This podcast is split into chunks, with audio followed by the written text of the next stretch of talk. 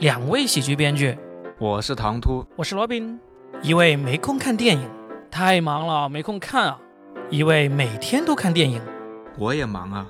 你忙啥？忙着看电影啊。那你能给我讲一讲你看过的电影吗？你不怕剧透吗？不怕。那就来吧。欢迎来收听我们第一期的嚼电影，有请电影编剧唐突来给我们介绍他最近看过的电影。最近印象比较深的其实就是《热带往事》，但还在上映的一部电影。这个电影其实我有看过一些公众号在说，他们其实重点都放在说什么彭于晏为了拍这个电影啊，把这个身体怎么练得骨瘦如柴啊什么之类的。为啥呢？他为什么要要练得这么骨瘦如柴？可能显示他是一个好演员吧。他演的是一个一个一个修空调的，就可能为了突出那种劳动人民的感觉，所以要做一点文章嘛，在形象上做一点文章。但是实际上他在电影里面还是很彭于晏，就是还是很帅。就是这种修空调的，你就会觉得应该不是真的要来修空调。我家里有来过修空调，没有一个这么瘦的好吗？要打动你，应该还是比较难的。那其实讲啥了？这个故事就讲一个修空调的故事吗？呃，它其实是挺文艺的一一个电影。要剧透啊？有剧透啊？这里面剧透，剧透，剧透！我们给各位听众警告一下，我们这个节目呢是彻彻底底的剧透的，所以如果你们担心剧透的话，请去看完电影之后再来听我们的节目哈。好。现在我们就可以肆无忌惮的剧透了。呃，也没什么可以透的，它因为是一部文艺片，就情节其实就很简单，它就是一个犯罪的故事。他就是彭于晏，他是个修空调的。然后有一天晚上，他开车突然一走神，然后就撞死了一个人，这就是故事的开始。修空调的还能开车，可以啊。然后呢，还撞死了人。然后呢，然后说不定他修的很好啊，长得又帅。手艺又好，所以靠修空调买了一辆车，然后就撞死人了。哎呀，早知道不要那么勤奋工作。反正他这个导演就是有很多很多自己的风格嘛。当时就是有一头牛。哎，等一等，我们把这个故事就是来龙去脉讲一下，因为剧透就彻底一点嘛。他讲的是在呃什么年代哪个地方发生的一个故事啊？年代应该是九七年吧。啊，九七年，嗯，是有空调的年代了啊。然后他在热带，在广东广州。广州他妈是亚热带啊，呃，是吗？对，亚热带往事不太好听吧？可能 故事发生的也是夏天嘛，然后他又是修空调的，所有的东西，所有的人也都是很都是流着汗，然后很多赤裸的，他就是要那种很闷热的感觉啊。结果他晚上睡不着觉嘛，然后就撞死了一头牛，哦，撞死了一个人，因为一头牛挡路，撞死了一个人。这听起来就不太靠谱。妈的，我在广州要找一头牛，再去撞撞。九七年的时候，九七年广州，九七年我在广州读书，他妈的，广州也已经是大城市很好了吧？我要我要撞死人是挺容易的，要撞到一头。他是有一头牛跑跑到路中间，然后他为了就一打方向盘就撞死了一个人。OK，然后呢？好，然后这是故事的开始，他就把这个人，当然他讲的时候没有按时间顺序讲，然后他实际上是撞死了那个人，然后就把他拖到旁边的一个草丛，还是一个，反正就把尸体给处理掉了，就肇事逃逸了。但是他讲的时候，他是先是讲他撞死了一个人就开走了，然后后面再讲哦，原来其实他把那个尸体藏起来了，后面他心里就一直有这个事儿嘛，这只是一个开始啊，然后真正的开始是，然后有一天。呃，阴差阳错的，他过一个天桥，突然下雨，跟一群人避雨，突然就看到有一个女的，一个中年的女人，就是张艾嘉演的那个女的，嗯，在发传单，传单上是一个寻人启事，寻人启事里面的人就是他撞死的那个人，其实就是张艾嘉的老公，其实就是被他撞死了，因为他把尸体藏起来了嘛。然后他因为有负罪感啊，然后呢一直被饱受折磨，他就想一开始就是想要去接近那个妻子，然后呢想先了解一下情况。他刚好又是修空调的嘛，他就跑到他们家去修空调，他们家空调刚好坏了。这么巧，嗯，对。然后呢？然后这个我先说啊，他这个故事不是顺着讲的，因为他他就是要那种热带的情绪，那种热的睡不着觉、精神恍惚的感觉，所以他其实跳着讲的。那我我是把它整理出来顺着讲的，然后他去修空调的时候，其实都蛮已经发展了蛮长时间了，然后他都想在趁着修空调的时候修完，嗯，就想向他坦白说，我把你的老公给撞死了，就不用收你的修空调费了。呃，可能哦，对，好，OK，要换我的话，我就先收完钱 再说，不然白修空调了。这就是一个失误。妈的，一部文艺片被我们调侃成这样，可以可以，好。然后他就修完了之后，他就坦白了。他哎，对，他就想说，我把你的老公给撞死了，因为他那个寻人启事还在家里面的嘛，他就先聊天嘛。他说那个人找到了吗？然后找到了，因为找到他的尸体了。然后呢，他就想说，其实是我把他撞死了。结果刚想说的时候，当地的居委会的妇联就跑过来慰问他，慰问那个张爱嘉。结果他就没机会说，嗯，就一群老太太在那聊，就是这个氛围过去了嘛。等他们走了之后，他就没有勇气再说了。就是这个张艾嘉呀，她塑造的也是一种，就是是一个非常寂寞的女人。就可能丈夫活着的时候她也不开心，然后死了其实她也不怎么难过。然后呢，现在遇到一个长得像彭于晏的修空调的年轻小伙，然后呢 就把他的心事给他聊了出，对，就是跟他倾吐了，因为她是一个陌生人嘛，她想着反正说完这事就过去了。对，结果就这么这两个人就产产生了一定的联系，但是彭于晏就没有告诉他我把你老公撞死了，但是呢，他们就相当于认识了嘛，就是这个受害者和这个凶手，然后呢。就开始交往了吗？啊，对，这个电影在这方面就表现得很含蓄。你可以看成是就是两个很孤独的人，因为一个人是老公也死了，她还是还是以前也死了，一个寡妇嘛，独守空房的女人，还有一个年轻人，就只剩一个人。对，嗯，他那个修空调的人也是整天一个人游荡，虽然有个女朋友，但是戏很少，就基本没有，也是一个很孤独的人，而且撞了人也不敢对别人说。你可以理解成是他们因为孤独走到一起。也可以理解成有点像母子的感情。张艾嘉年纪比彭于晏大很多，对，但是也可以理解成有一点爱情的感觉。反正就随便你理解，他表现的也很含蓄。嗯。然后呢，其实这个电影的核心其实就是这种感情，它就是不是犯罪故事，只是一个外表。然后呢，他反正就是他们俩就经常交往。比如说那个张艾嘉，她老公以前欠别人钱，追债的跑过来，彭于晏就去帮他把那些人赶走。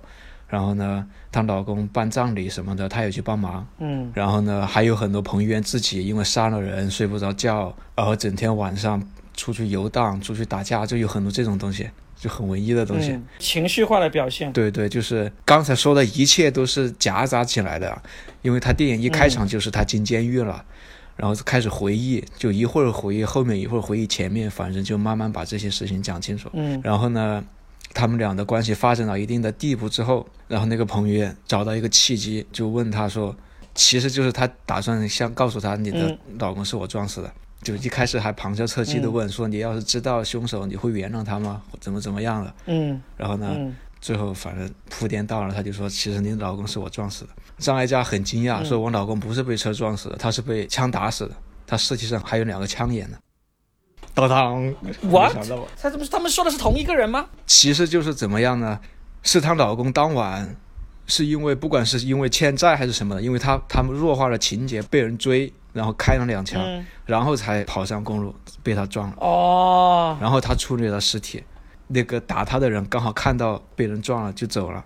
然后呢，这个彭院听完之后，他就想把那个凶手找出来。哎，等一下。她当时，她老公已经中枪，然后被她撞了。被她撞了之后，她处理了尸体，但是这个尸体最终是有有被找到吗？对，这个期间已经被找到了。那其实你尸体找到的话，也能够看出来，除了枪伤，还有这个被车撞的伤啊。实际上就是说，就是两个人沟通没到位嘛。张艾嘉心里想的是我老公是被打死的，彭于晏以为是被撞死的，他们俩就从来没有完整的说过这件事。其实他们只要一聊到这个问题就知道了，但反而一直都没聊到嘛，就聊到说我老公死了，彭于晏一直不知道是被枪打死的，然后他现在知道了，他就想要把他就是把凶手找出来。我打个岔哈，正常人如果是我是彭于晏啊，我不是说像他那么帅，如果我是这个凶手，你会修空调？对我第一时间就觉得，我操，我可以脱罪了，这个事情不怪我了，我解脱了，这个是正常人的反应啊啊！但是他这个剧里面的反应，他就是说，我要帮你把真正的凶手给找出来，对吧？呃，对，这个时候我觉得他主要的感情可能就是有一点对张艾嘉有点感情了，不一定是爱情啊，这个很模含糊，所以他对自己，因为他本来就打算要说你丈夫是我撞死的嘛，他一开始就打算说的。后面没有勇气，好，然后呢？他就化身神探去查案了。其实也不神，很简单，因为他之前还插了一个小情节，就很俗套嘛。犯罪的人都要去犯罪现场看嘛。对。他他有一段时间就是处理完尸体之后，他又去那个地方看，因为那个时候可能尸体已经发现了嘛，被警察挪走了。但是他还跑过去看，就捡到了一把钥匙，有一个号码牌。她当时不知道是怎么回事，所以一直留着。现在知道是她丈夫可能跟之前被追杀有关的。嗯哼，然后呢，她就去打听，最后打听出来，就是说她丈夫在火车站存了一个东西，在一个储物柜里面。嗯，然后呢，这个就是那个储物柜的钥匙，存的其实就是一笔钱。后面发现，然后那个凶手肯定想要那笔钱，啊，然后呢，肯定就一直等在那里，所以他就故意去取那笔钱，然后凶手就找上他了。接下来就是一大段的动作戏，反正最后就是凶手被打死了还是抓住了，我都已经忘了，落马了。你都已经忘了，你才看多久？这个戏不是才刚上映吗？就是凶手怎么样我忘了，最后死了还是没死我忘了。你在看的时候开小差了吗？你在干嘛？因为前面我觉得这个电影前面都很好，就是那种气质啊，热带气质啊，然后呢又有负罪感，又睡不着觉。到后面他开始抓凶手，我觉得就比较俗套了，就变成一个普通的犯罪电影了。然后前面的那些感情什么都没有了，就是很长的一段动作戏，虽然很有风格，然后就结束了，抓到凶手就结束了，我就不感兴，我就有点不感兴趣了。所以凶手死没死我都我都忘了，然后最后就埋了一个梗，就是最后呢，他开始指认现场，但那笔钱不在了。他说他把那笔钱找到了之后放在什么地方，结果最后不在了，警察也没找到。但是其实呢，是他偷偷的把它给那个张艾嘉，然后自己有多少钱？有没有透露？就一袋子钱，我也不知道啊，一袋子，嗯旧版的人民币。嗯，然后就他进监狱，那个独守空房的女人拿到一笔钱，有一点慰藉，电影就结束。他为什么会进监狱？就是已经他投案自首吗？呃，这个得得问专业人士，就是他干了这么多事，到底犯了什么罪？剧情交代上是他是为什么会？因为你刚才说了这么久，好像一直没有警察跟他有接触或者怀疑到他或者来追查他呀。他是怎么进监狱的？他为什么就肯定是因为他撞人肇事了他反正犯了罪嘛，就是他跟那个凶手最后追的时候，啊？之后就有人报了警，警察就过来了。然后凶手是被打死了是吧？是被他打死了。哦，对，凶手是被打死了。哦，我想起来了，嗯凶手是被打死了 被他打死了。预告片里还有那个镜头的，死得很惨，所以凶手是一直砸，一直砸。啊啊，被他打死了，然后嗯他就进监狱。所以最后他究竟是以交通肇事罪呢，还是以谋杀罪呢，还是以这个数罪并罚呢？其实不用交代了，这个就反正就肯定是逃不过这个。呃，你说到这个，其实按现在的常规，电影结局会交代的。为了普法，就是 只要主人公犯了罪，会有个黑屏，然后一行字打出来说是谁谁谁谁谁，他判了多少年这些，对吧？没错，现在是有对的，。他会明确告诉你他是因为什么错而进了监狱。这个电影最后确实有这么一行字，但是我没我忘看了，因为那个时候我已经比较走神了从，普法力度不够大，说明 从动作戏开始你就已经走神了，嗯，好吧，那就对，是说不定最后我的印象是他是撞人进监狱的，原来是因为打死人进监狱的，我的法治意识还不够嘿，强。我们这个是一个剧透的电台节目哈，本来以为会好好的剧透一下，没想到最后留下了一个悬案，究竟这个故事是怎么样？所以大家呢也不一定是被剧透，很有可能唐多就已经完全是记错了，最终结局其实不是这样的，是彭于晏根本就不是修空调的，可能。就因为修空调没修好进了监狱。哎，他好像确实，你们可以去看一下，嗯你们先思考一下，他到底是因为什么入狱的，对，再去看电影。所以我最后那行字看对不对？所以我们这个节目好像是剧透了，又好像没有剧透，所以你们还是可以听完节目再去看电影的。